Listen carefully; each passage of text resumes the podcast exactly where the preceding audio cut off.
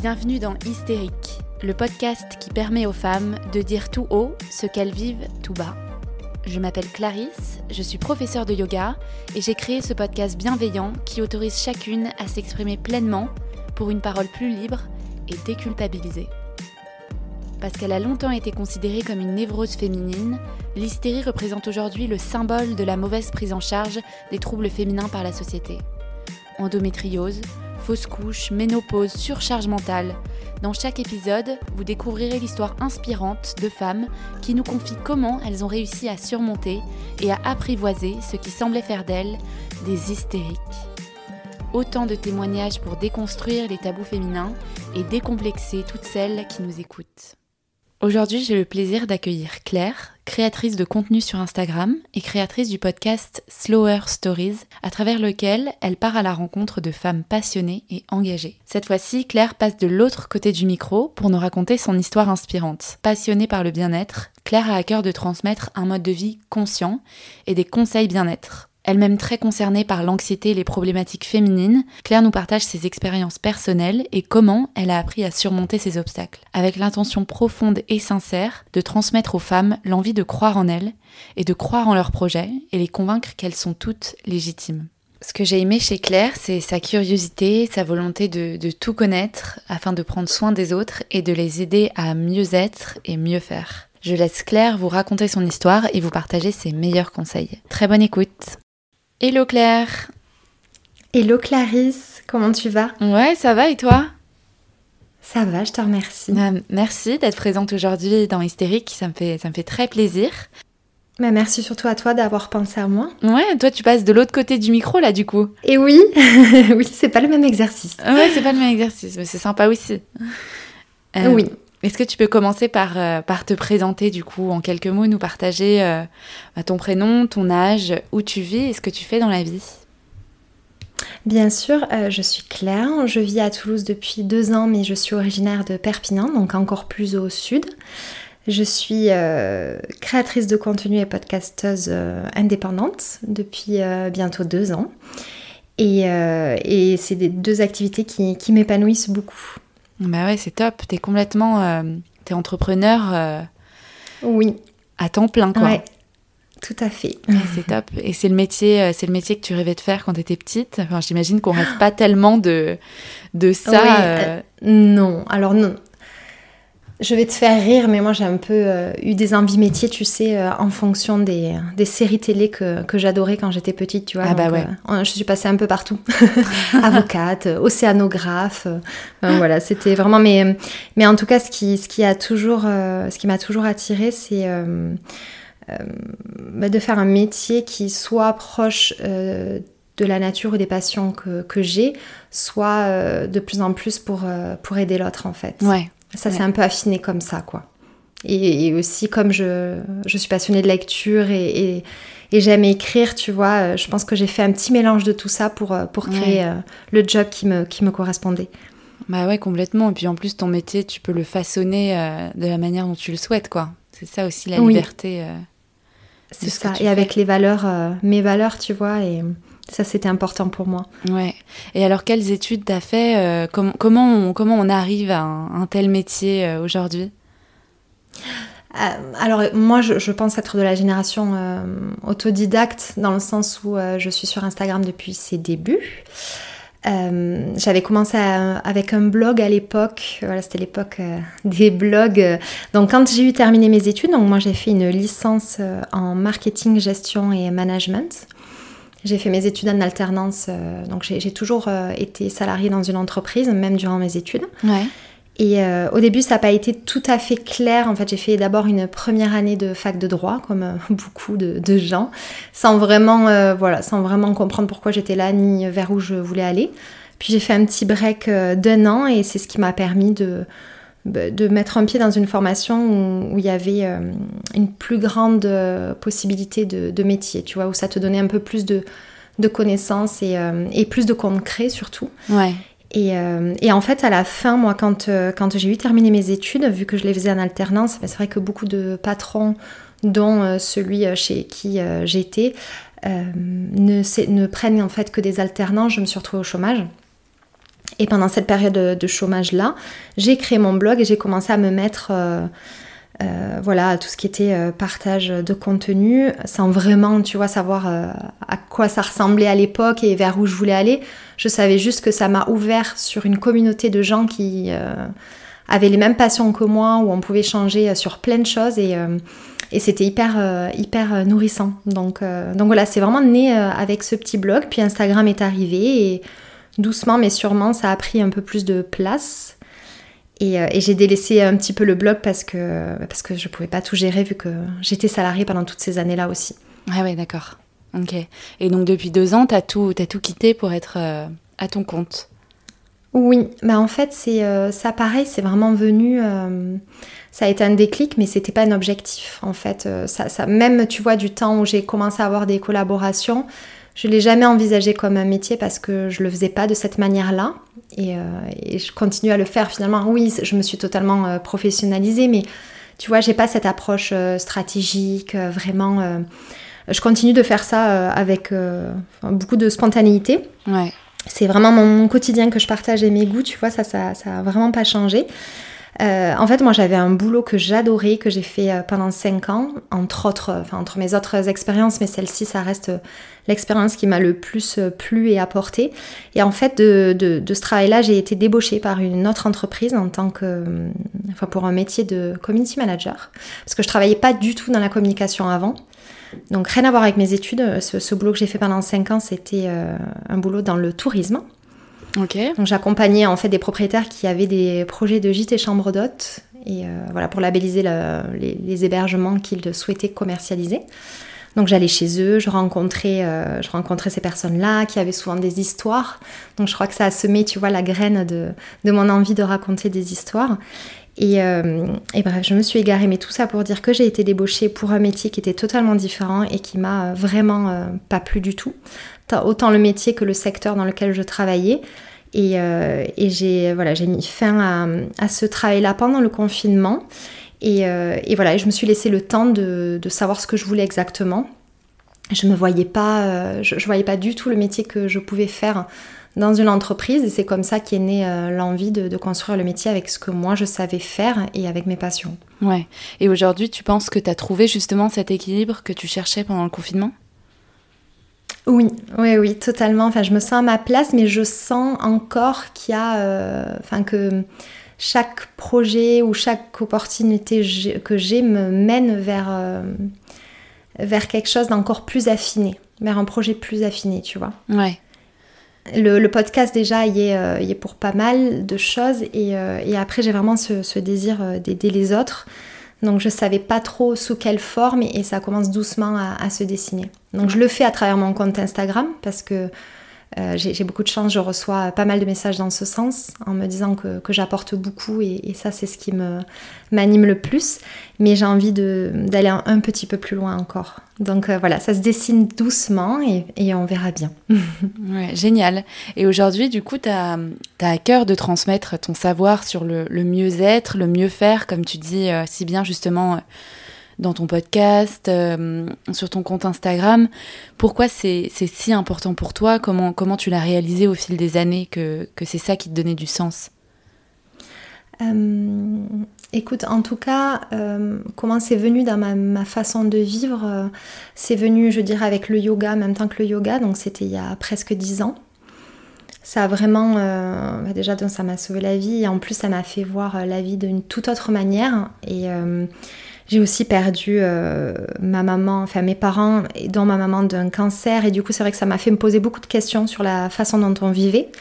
Donc ça a été vraiment euh, voilà, beaucoup d'années de, prise de conscience, de changement, euh, ben de, de, spiritualité, à se poser les questions de voilà, qu'est-ce que qu'est-ce que je veux faire de ma vie, comment je peux préserver mon bien-être. Enfin, ça a été vraiment tout un, un cheminement euh, pour, et une véritable transformation. Et si je veux transmettre ça, c'est parce que je crois euh, profondément en ces valeurs-là et que je pense que le monde se porterait bien mieux si chacun prenait un peu plus soin de soi, euh, du vivant et, de la planète. Donc je me dis que si j'arrive à apporter un petit peu dans ce sens-là, c'est énorme pour moi.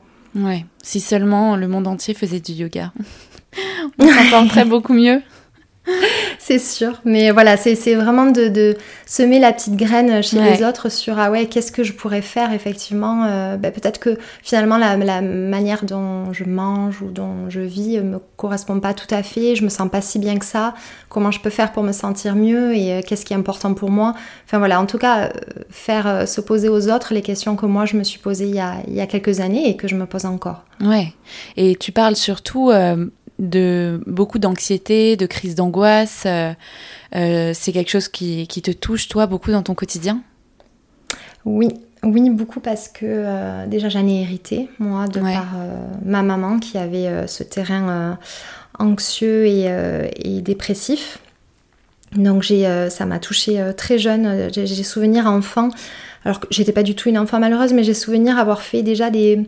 Je faisais des petites angoisses sur la peur de la mort. Ah c'est assez commun quand même chez les enfants, mais peut-être pas aller jusqu'à la crise d'angoisse. Et moi, j'en faisais quand j'étais enfant.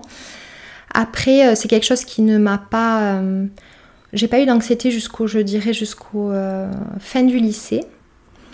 Et, et, je sais, je sais pas comment, si, enfin, je sais comment ça arrivé. En fait, ça s'est déclenché au décès de ma maman, pardon, j'avais 20 ans. Et j'ai commencé par faire des, j'ai fait deux crises de, je me souviens plus, de spasmophilie. Je ne savais même pas ce que c'était. Euh, c'était à des moments où je me sentais pas mal.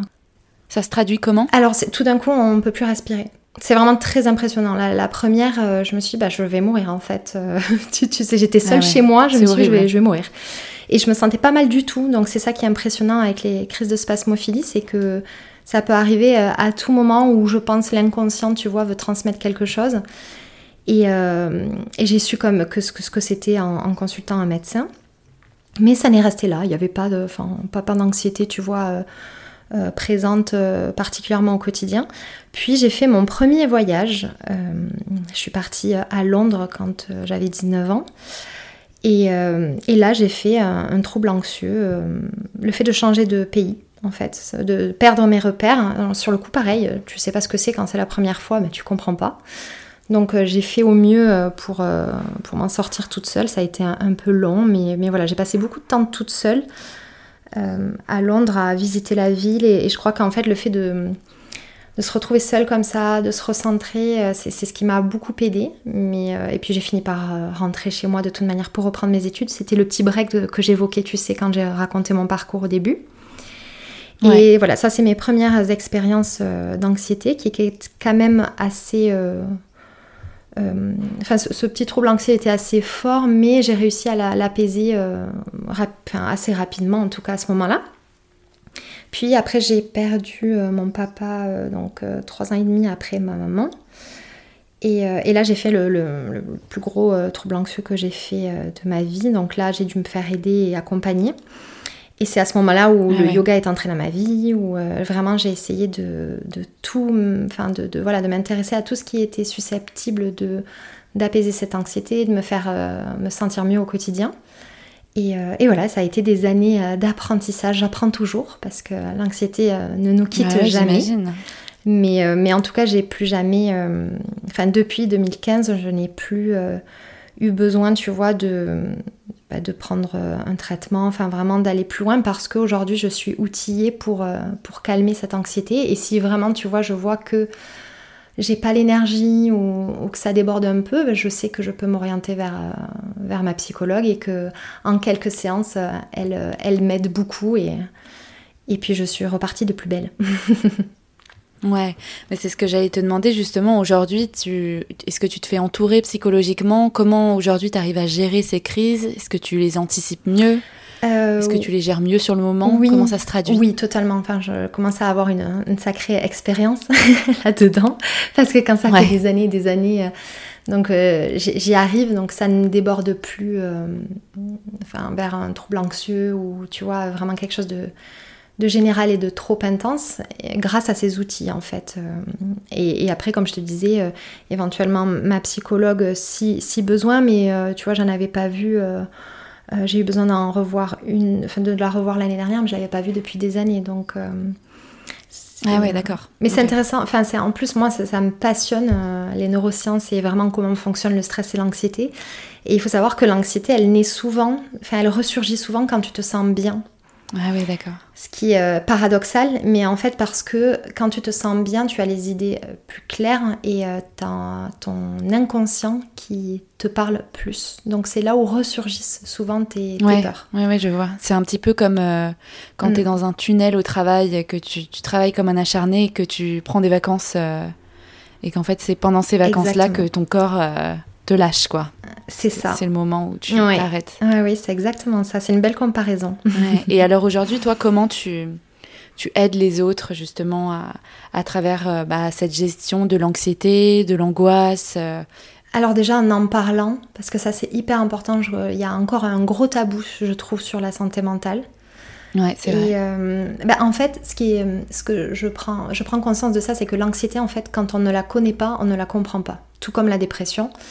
Euh, et, du coup, il y a une sorte de, malaise et de gêne qui s'installe. Et les autres, en fait, ne nous comprennent pas. Donc, euh, euh, on se dit, bah, je dois être pénible parce que, tu vois, il y a souvent le mot qui revient, bah, arrête de penser ou te prends pas la tête. Voilà, c'est des, c'est, des, injonctions comme ça et des, idées, des idées reçues parce qu'ils comprennent pas. Donc, en fait, c'est, c'est pas de leur faute, tu vois.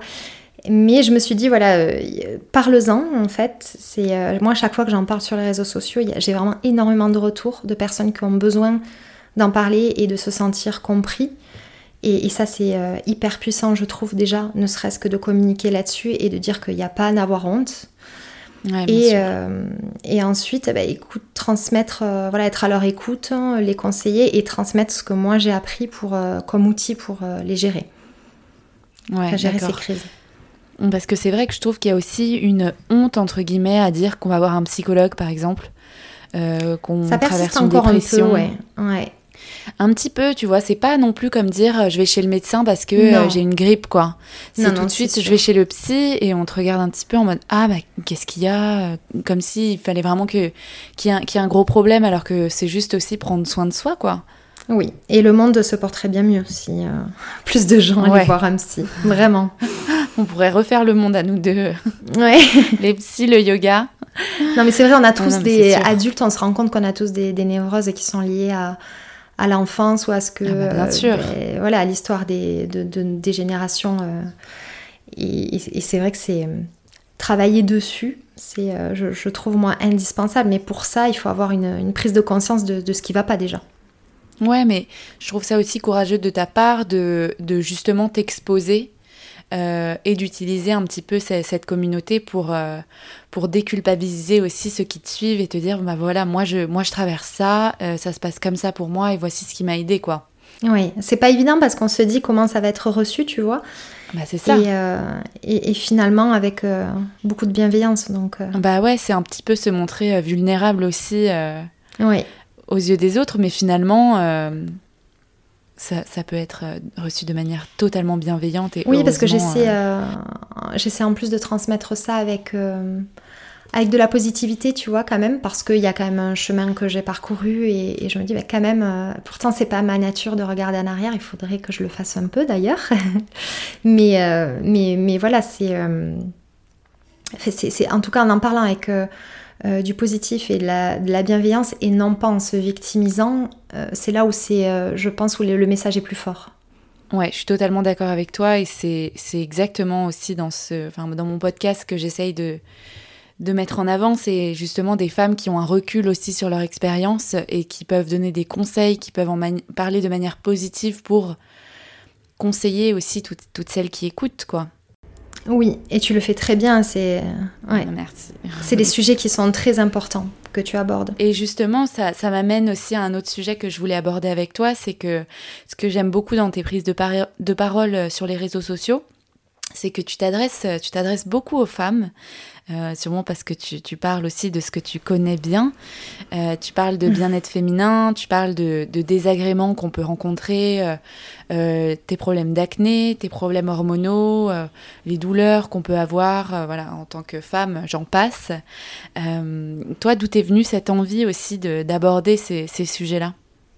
Alors parce que j'ai, quand j'ai décidé d'arrêter la pilule il y a un an, donc je l'ai arrêtée pour des raisons de, santé. En fait, je voulais préserver ma santé. C'était aux antipodes, en fait, de ma manière de vivre. Je me suis dit, attends, tu fais énormément de choses pour, euh, bah, pour te sentir bien et, euh, éviter euh, aussi la maladie, hein, qui est moi une, de mes peurs qui est quand même assez présente.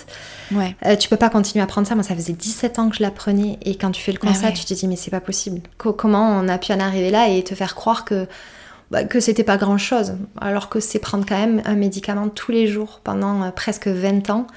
Ouais. Et ça a été un cheminement, tu vois, j'ai mis bien bon un an à l'arrêter parce que c'est quand même tu, un saut dans le vide.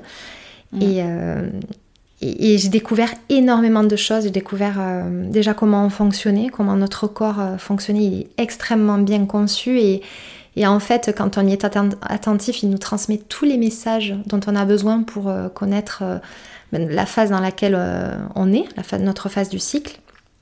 Et, et tu vois notamment, par exemple, ce qu'on appelle familièrement les pertes blanches. Mais en fait, c'est un incroyable lecteur de fertilité.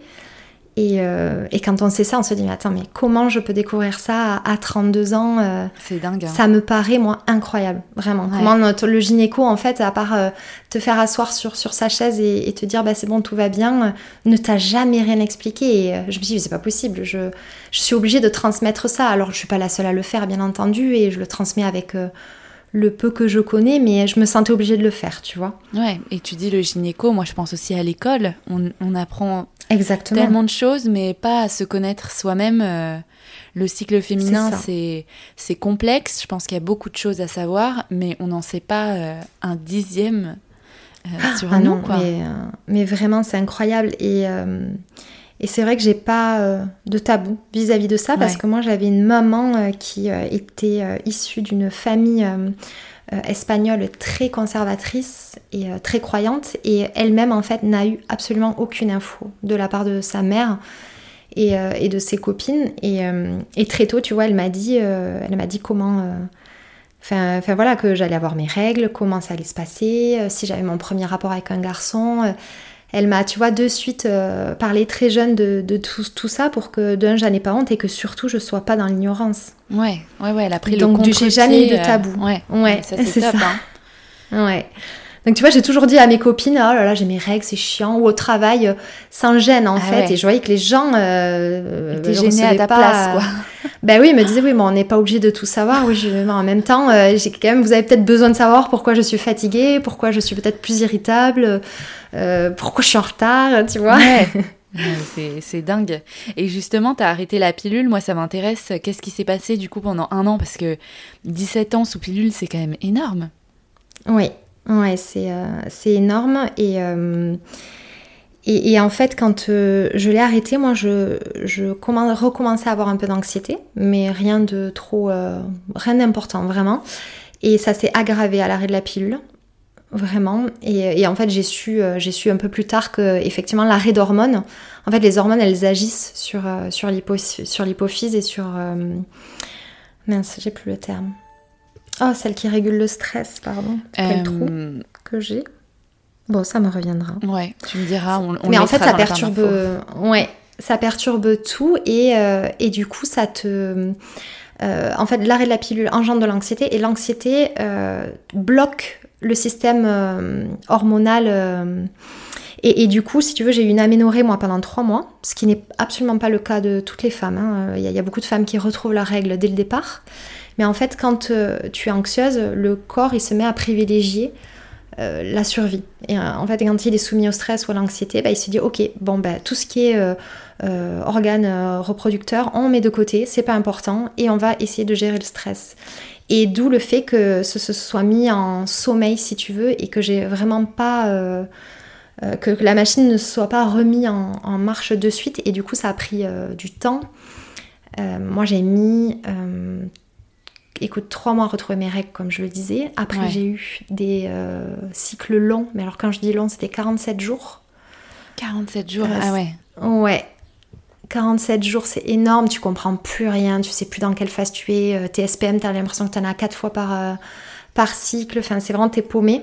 Et, et, du coup, tu te reconnais pas trop parce que bah, tu as des sautes d'humeur, parce que tu as des douleurs à des moments où, qui ne sont pas associés à tes règles et que tu comprends pas pourquoi c'est là. J'ai perdu, j'ai pas mal perdu mes cheveux, comme un peu après une grossesse. Mm. problèmes de peau qui vont avec, alors que j'ai jamais eu de problème de peau. et tout ça, ça a mis voilà un an à se réguler, le temps que moi j'apprenne à comprendre comment fonctionnait mon corps, qu'est-ce que je devais changer dans mon alimentation pour que ça se passe au mieux et que ça se régule au mieux. J'ai aussi, je me suis supplémentée aussi pour équilibrer le système hormonal. Et puis surtout, euh, je me suis, euh, j'ai travaillé sur mon anxiété aussi. Mais voilà, ça a été une aventure, une grosse aventure d'un an, tu vois, que j'avais pas anticipé. Je me suis dit, ok, tu auras peut-être des boutons, tu vois, c'est la peur un peu de tout le monde. parce que. Ouais, j'avais peur aussi d'avoir des règles longues et douloureuses, et, ce qui n'est pas le cas. Au final, euh, à part, tu sais, ces premiers cycles qui étaient longs, je pense que c'est ce qui fait que ça a été assez douloureux. Mais, mais aujourd'hui, vraiment, tout est rentré dans l'ordre. J'ai mal le premier jour, mes règles durent 5 jours grand max. Euh, et, vraiment, je, comprends beaucoup mieux comment je fonctionne. Je sais que ma peau, euh, tu vois, une semaine ou dix jours avant mes règles, ben, elle commence à être un peu plus grasse, les pores un peu plus dilatés, quelques petits boutons, mais je sais qu'après, ben, je vais avoir euh, tout le reste du cycle une belle peau. Et, j'ai appris aussi que ma peau, elle était pas, elle pouvait pas être identique tout le monde, que c'était pas naturel, tu vois. Ouais. Donc c'est, et bien tout ça en fait, c'est vraiment passionnant. Et du coup, j'ai appris j'apprends depuis euh, que mes cycles se sont régulés la contraception naturelle. Donc je prends ma température pour savoir où j'en suis dans le cycle. Et euh, pareil, je lis, euh, tu vois, ce qu'on appelle, du coup, ce que j'ai appelé les pertes blanches, qui s'appelle en fait la glaire cervicale. Et, et, voilà, tout ça euh, compilé, je, tends vraiment vers euh, une méthode de contraception naturelle. Bon, après, je dis ça parce que je n'ai pas eu d'enfant encore.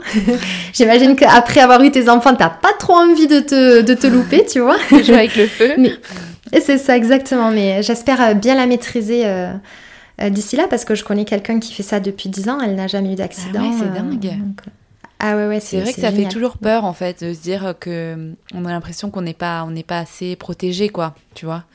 Et oui, euh, et, c'est fou parce que moi finalement, j'avais pas peur de ça. J'avais pas peur de ça parce que ça, la, machine fonctionnait mal. Et je me suis dit, tant que ça fonctionne mal, euh, et après, bon, d'autres raisons, mais euh, tant que ça fonctionne mal, bah, je tomberai pas enceinte.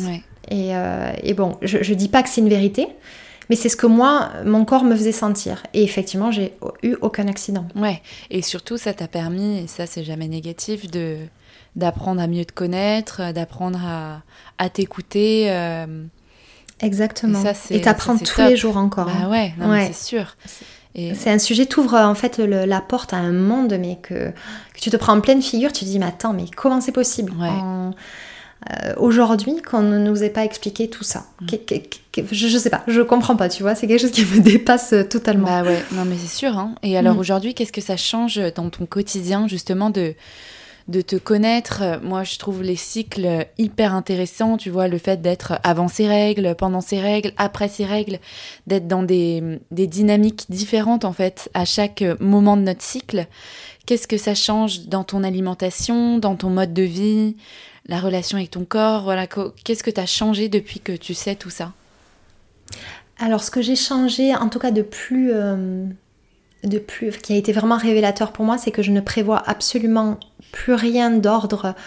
Euh, tu vas par exemple enregistrer justement un épisode de podcast ou faire une prestation orale, participer à un événement, tout ça je ne le cale jamais euh, quelques jours avant mes règles ni pendant mes règles. Ah Parce que je sais que je vais pas avoir du tout l'état d'esprit pour ça, je serai pas ouverte aux autres. Euh, je serai particulièrement fatiguée, j'ai plus envie de, me recentrer et, et de me replier un peu sur moi, donc absolument aucune envie d'échanger avec d'autres personnes et, tu vois, et, et, du coup je le subis plus parce que je l'ai eu subi. Et, euh, et vraiment, j'étais du coup encore plus en colère contre moi-même après parce que tu te dis que t'as pas assuré, tu euh, t'as énormément douté, mais en fait c'est la période qui veut ça. Et euh, le savoir, mais c'est hyper hyper libérateur. Vraiment, j'organise vraiment ma vie pro en fonction. Ouais, tu te préserves. Ouais, ça, c'est top. Oui, et d'une sorte, enfin, d'une manière, je, tu vois, j'essaie aussi de euh, privilégier la qualité de mes échanges avec les autres. Mm. Dans les périodes où je suis, euh, où je vais être euh, davantage propice à ça, en fait. C'est top. Et, après. Ouais, dans ton alimentation, par exemple. Dans mon alimentation, bah, j'ai consulté une naturopathe euh, quand j'ai vu l'étendue du désastre et que vraiment je me reconnaissais plus. Euh, j'avais perdu trop de cheveux. pareil pour les boutons et, puis surtout, bah, voilà, le, cycle qui ne s'équilibrait pas. Et euh, elle m'a, elle m'a permis de faire le bilan de, parce que je pensais déjà, je pensais bien manger, mais en fait j'étais carencée en protéines. Il faut savoir que la protéine, c'est ce qui permet de, de fabriquer la kératine. Et donc si tu manques de kératine, forcément les cheveux ne suivent pas. Et euh, pareil pour la peau, euh, il faut prendre des oméga 3, euh, de l'huile de bourrage, tu vois. Enfin, vraiment, je me suis supplémentée et surtout, ben, j'ai adapté mon alimentation, donc réinsérer les protéines en mangeant des œufs, puisque moi je mange pas de viande rouge. Mais voilà, un, peu de poulet de temps en temps, quand mon corps en fait le réclame. Et, et, aussi beaucoup d'oléagineux, de, purée d'oléagineux, de noix, et pareil, me supplémenter. Donc j'ai changé tout ça. Après, j'adapte pas forcément mon alimentation au cycle. J'essaie de réfréner les envies, tu sais, de gras et de sucre qu'on a euh, en période de SPM. Parce que je sais que ça n'aide pas et que ça peut amplifier les douleurs après. Euh, ça, je suis pas encore euh, au top là-dessus parce que j'estime manger déjà très bien. Donc, quand j'ai envie de, tu vois, de, de manger des trucs bien gras, je me dis bon, après tout, tout est ça une question d'équilibre. Hein, bah ouais. C'est ça. Donc voilà, euh, pour ce qui est de... Donc si j'ai un conseil à donner, c'est euh, quand on commence à envisager l'arrêt de la pilule, c'est vraiment de consulter un naturopathe pour limiter ces dégâts-là parce qu'ils ne sont absolument pas euh, obligatoires. Vraiment, ça peut très bien se passer. Et trouver aussi bah, ce, qui, ce qui marche pour soi. Parce qu'encore une fois, on est tellement... chacune est unique, quoi. Donc on a tous des besoins différents c'est ça, c'est ça. Par exemple, tu vois, quand tu es, stressé ou anxieux, bah, tu assimiles pas euh, tous les vitamines et minéraux de la même manière. Euh, moi, par exemple, euh, avec le stress, j'avais moins de minéraux. Et donc, malheureusement, tu vois, ma naturopathe, elle m'a dit, bah, rebois de l'eau en bouteille. Tu vois, moi, pour l'écologie, je n'en bois plus depuis longtemps. Elle m'a dit, bah, je suis désolée, tu reprends l'eau en bouteille. En fait, il te faut de l'eau minérale. Et, et puis, bah, j'ai suivi ses conseils, tu vois, mais et ça m'a beaucoup aidé, vraiment. Ouais, ouais, je comprends. Moi aussi, j'avais la même, euh, la même problématique, mais c'est vrai que ça m'a beaucoup aidé l'eau en bouteille, en fait. Ouais, ouais, c'est euh, vrai qu'il faut savoir un peu euh, adapter. ouais. Et alors, quels sont du coup les retours de tes abonnés sur, sur ce type de contenu? Est-ce que tu sens que. Moi, j'ai l'impression que. Il y, a, y a, une envie d'en savoir plus? Et il y a aussi un autre côté, tu vois, de, de, cette vision de médecine douce, un petit peu, tu vois, on voit un peu comme une chamane, quoi. tu vois ce que je veux dire? À parler de contraception euh, naturelle, euh, euh, de parler de naturopathie. Il y a encore un petit peu de, de comment dire, scepticisme là-dessus, quoi. Oui, tout à fait. Après, quand j'aborde le sujet, je précise bien que, en fait, moi, moi, ce qui est important pour moi, c'est de sensibiliser sur le fait que la pilule n'est pas euh, le seul moyen de contraception qui existe. Tu as, euh, d'autres qui certes sont peut-être moins glamour, moins pratiques, mais après il faut savoir euh, où tu places le, curseur de, bah, de ce qui est important pour toi et, pour ton, ta santé. Mais tu vois, il y a, enfin je veux dire, des choses qu'on a totalement étouffées. Il, y a, il existe euh, mince, je sais plus le, terme, tu sais, c'est une sorte de coque qu'on met à l'entrée du col de l'utérus et qui permet du coup, euh, qui ne permet pas aux spermatozoïdes oui, comme une éponge. C'est l'éponge, non? C'est pas ça? Alors, je crois que c'est la, cape cervicale, mais j'ai peur de dire une bêtise. Mais euh, il me semble que c'est ça. C'est le, je, crois que c'est ça. Et, et après, tu as le préservatif, tu as l'abstinence, mais ça, c'est pour la contraception naturelle. Euh, tu as aussi le préservatif féminin et j'aimerais vraiment qu'on représente euh, aux filles toutes ces options-là. Alors bien sûr, le préservatif ne protège pas contre une grossesse, mais finalement, euh, tout comme la pilule. Mais c'est important de, remettre en fait toutes les options sur les devants de la scène et, et, dire ben, que c'est possible et en tout cas conscientiser la prise de la pilule. Parce que tu vois, le fait qu'on l'appelle aussi la pilule, comme si c'est un mot qui est devenu extrêmement familier, où il n'y a plus, euh, on, ne conscientise pas tout ce qu'il y a derrière. En fait, c'est comme une personne qui prendrait, euh, enfin, prendre un traitement pendant tant de temps, il y a forcément des effets secondaires. Ça, je veux dire, le contraire n'existe pas. Et c'est, tu vois, faire euh, prendre conscience de ça aux autres. De dire non, mais c'est pas anodin. Nous, on a cru que c'était anodin, on nous a fait croire que c'était anodin, mais ça l'est pas du tout. Ouais, la rendre moins automatique en fait. Exactement, exactement, parce qu'il y a, enfin moi ça m'a été confirmé, j'avais assisté à une retraite presse euh, sur euh, les perturbateurs endocriniens, sur les problèmes de fertilité qui sont de plus en plus présents. Ça aussi, il faut se poser des questions quand même sur, sur ce qu'on mange et, sur la pilule aussi. Mais ce j'avais, on avait eu une conférence avec un grand gynécologue à Paris qui nous avait confirmé que la pilule, que tu fumes ou pas, augmente considérablement les risques de cancer du sein et, c'est pas anodin quand même. Ah euh, tu vois, c'est pas anodin. Et aussi les problèmes de libido, les problèmes euh, euh, de santé mentale, parce que c'est vraiment, ça agit sur la santé mentale, puisque ce sont des hormones. Toute hormone agit sur, sur l'humeur. Et c'est pas rien. Enfin, tu te dis quand même, t'as appris quelque chose qui agissait sur ton humeur pendant tant d'années. Ouais, non, mais Donc finalement, qui je suis sans pilule Ouais, et c'est une question forte, tu vois, quand même. on pourrait parler tout l'après-midi euh, de ça, mais. et en même temps, sans diaboliser aussi euh, la pilule, mais effectivement. Non, voilà. Parce que, les jeunes filles, parfois, on leur fait prendre à, 14 ans, 15 ans, euh, soit au fait, soit au courant de, de ce qu'elles vont prendre. c'est ça. Sans le rendre automatique comme ça tous les matins. Moi, c'est vrai que je l'ai prise pendant des années sans jamais me poser une seule question. Bah oui, parce que de toute manière, tu, n'as même pas, on n'a même pas été sensibilisé quand on était jeune euh, sur, sur ce que ça représentait, donc c'est normal en soi. Et puis on, on remet pas en question ce que, ce que le médecin va nous dire, quoi. Exactement, c'est ça. Euh, donc tu as tout dit. On l'apprend, quoi. Mais ouais. Euh, mais ouais, non, en tout cas, j'ai trouvé ça hyper intéressant de, de faire un petit journal un peu de, oui. de cette oui, il faut que j'écrive, euh, il faut d'ailleurs, il faut que j'écrive le, le, bilan. Euh, j'ai un peu du mal à me lancer parce qu'il y a tant de choses à dire que je me dis, mais comment tu vas pouvoir faire entrer ça dans un article?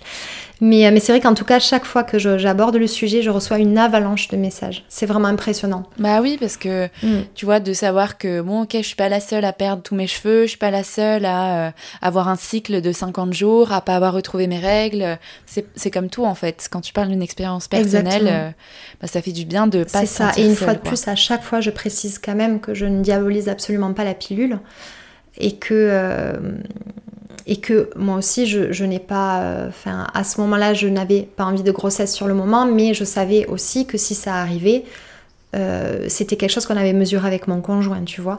Si la personne euh, n'a pas une vie de couple stable, n'a pas son, conjoint qui l'épaule dans cet arrêt, effectivement il y a des risques qui sont plus importants.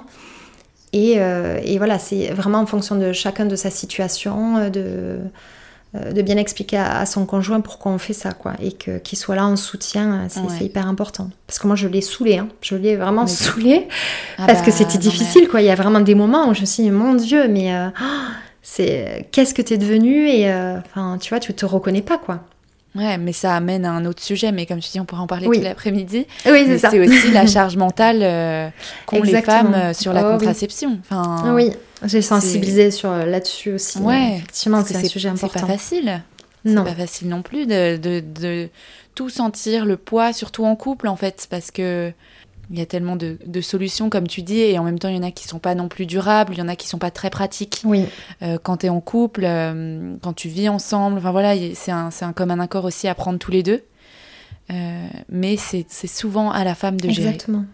Oui, et ça, c'est, je ne trouve ça absolument pas normal, donc je, je, suis heureuse de pouvoir aborder le sujet et alors, ça signifie quoi pour toi euh, le, mieux faire, le mieux être que tu prônes justement sur, euh, sur tes réseaux euh, Alors, je dirais, c'est ce que je résume un peu aussi dans le, terme slow living qu'on entend beaucoup, qui peut être galvaudé, qui peut être finalement flou tout en étant galvaudé, mais c'est de vivre en, conscience justement de dans le respect du vivant, de, prendre conscience de comment on consomme, ce que l'impact que ça a sur euh, soi, sur les autres, sur la planète, et, euh, et aligner ça avec ses valeurs en fait. Qu'est-ce que, qu'est-ce que je veux faire moi exactement euh, pour faire en sorte que, que je me sente mieux, que le vivant se sente mieux, que la planète aille mieux, enfin en tout cas qu'on essaie de la préserver.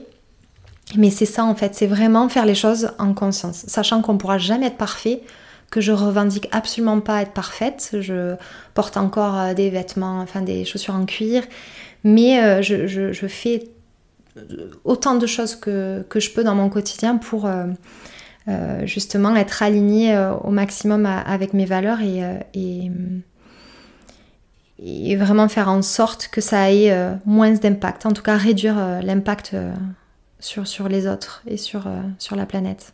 Ça m'intéresse beaucoup, enfin, ça me parle beaucoup en tout cas le, le faire en conscience.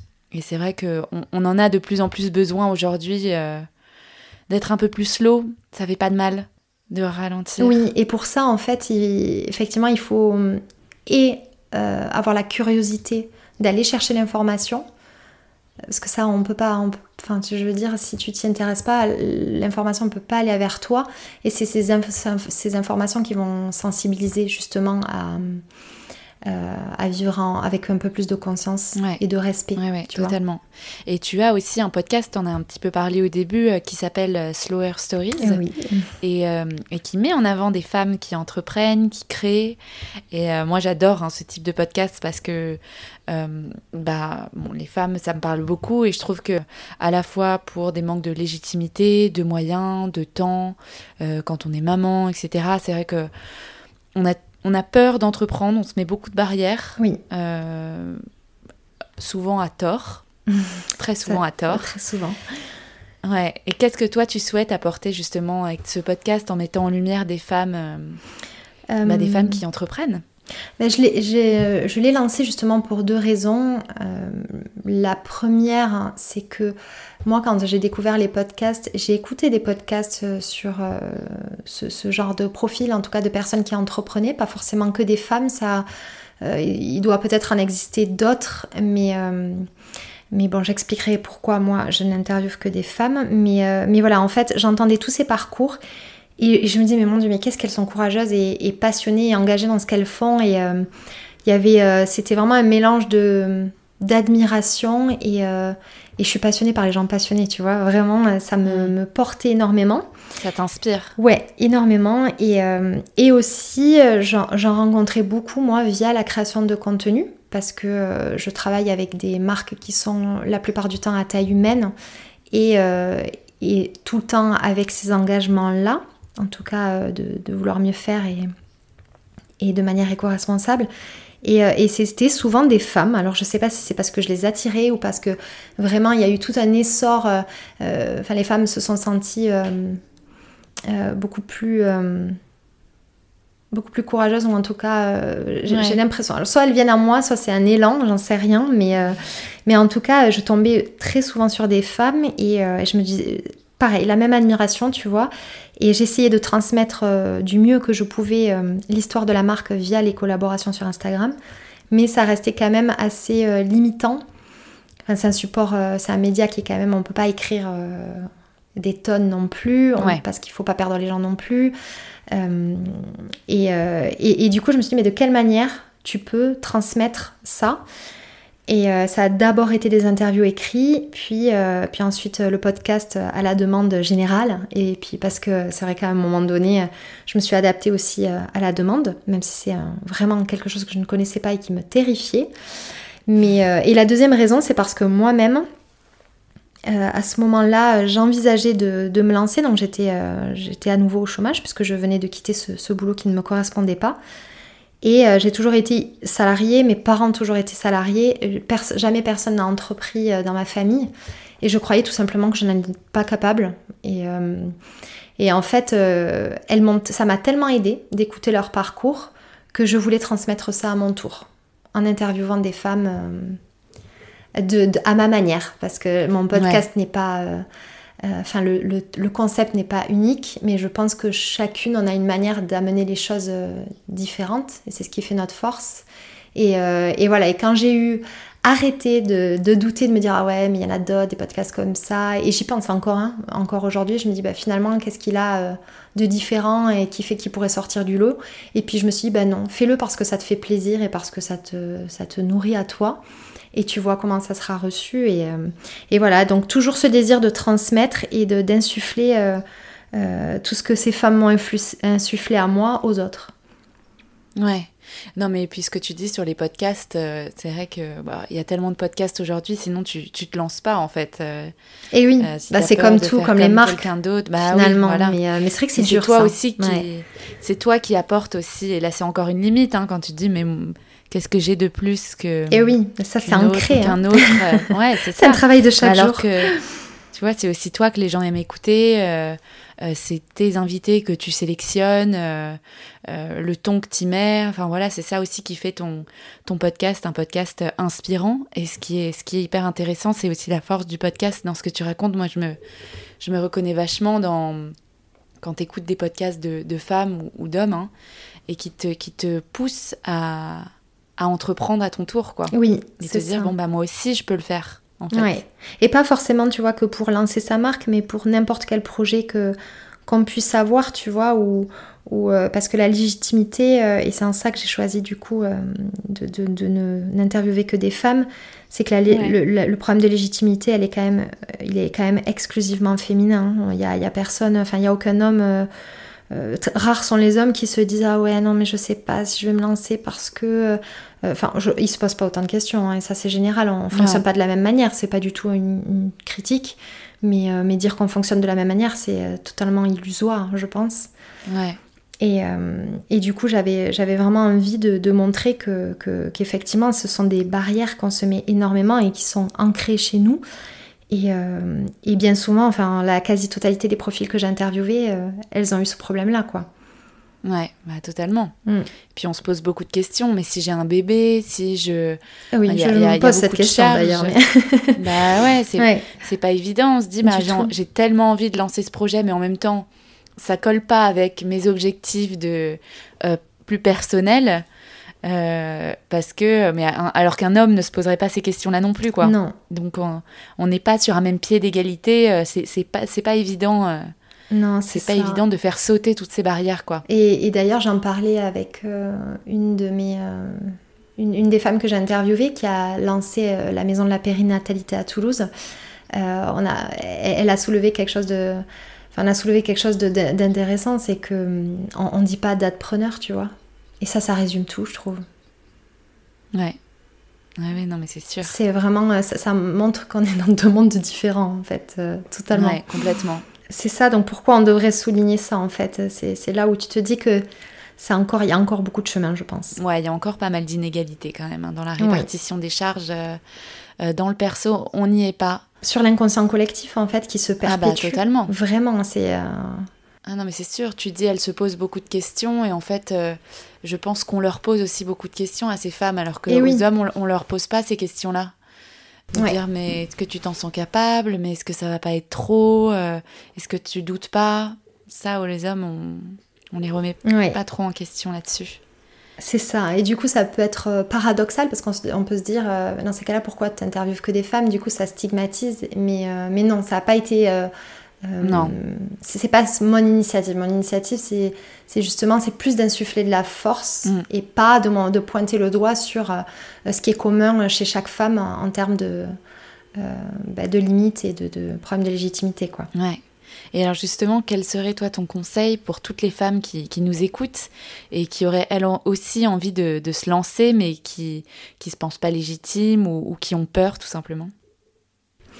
Alors je dirais, euh, alors déjà écouter, voilà, écouter des, euh, justement des euh, témoignages de femmes qui se sont lancées parce que elles semblent plus, plus accessibles. Du coup, on se dit qu'elles ont l'air d'être comme nous quand même. Donc on s'identifie un peu. Si on a des, problèmes, euh, des soucis d'estime de soi, comme par exemple moi c'est mon cas, ne pas hésiter si on en a les moyens, parce que j'en ai malheureusement pas eu les moyens à, ce moment-là, mais se faire coacher.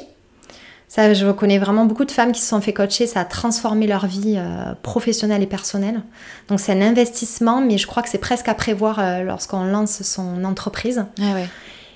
Euh, et, peut-être intégrer un réseau de femmes ou en tout cas euh, s'entourer de, femmes qui ont entrepris et qui comprendront, euh, qui sont passées à enfin, qui sont passées par là et, mm. et qui peuvent nous comprendre. Voilà, ça je dirais que c'est vraiment hyper important et, et aussi ne, ne, surtout pas attendre que le projet soit parfait pour se lancer parce que sinon on se lance jamais. Ouais. Ouais, ouais, c'est des bons conseils. Et est-ce que tu as un ouvrage à, nous recommander qui t'a inspiré euh, Ça peut être justement un podcast, euh, ça peut être un film, un livre, euh, ou même une personnalité qui s'exprime sur ces sujets-là, qui, qui t'inspire aussi?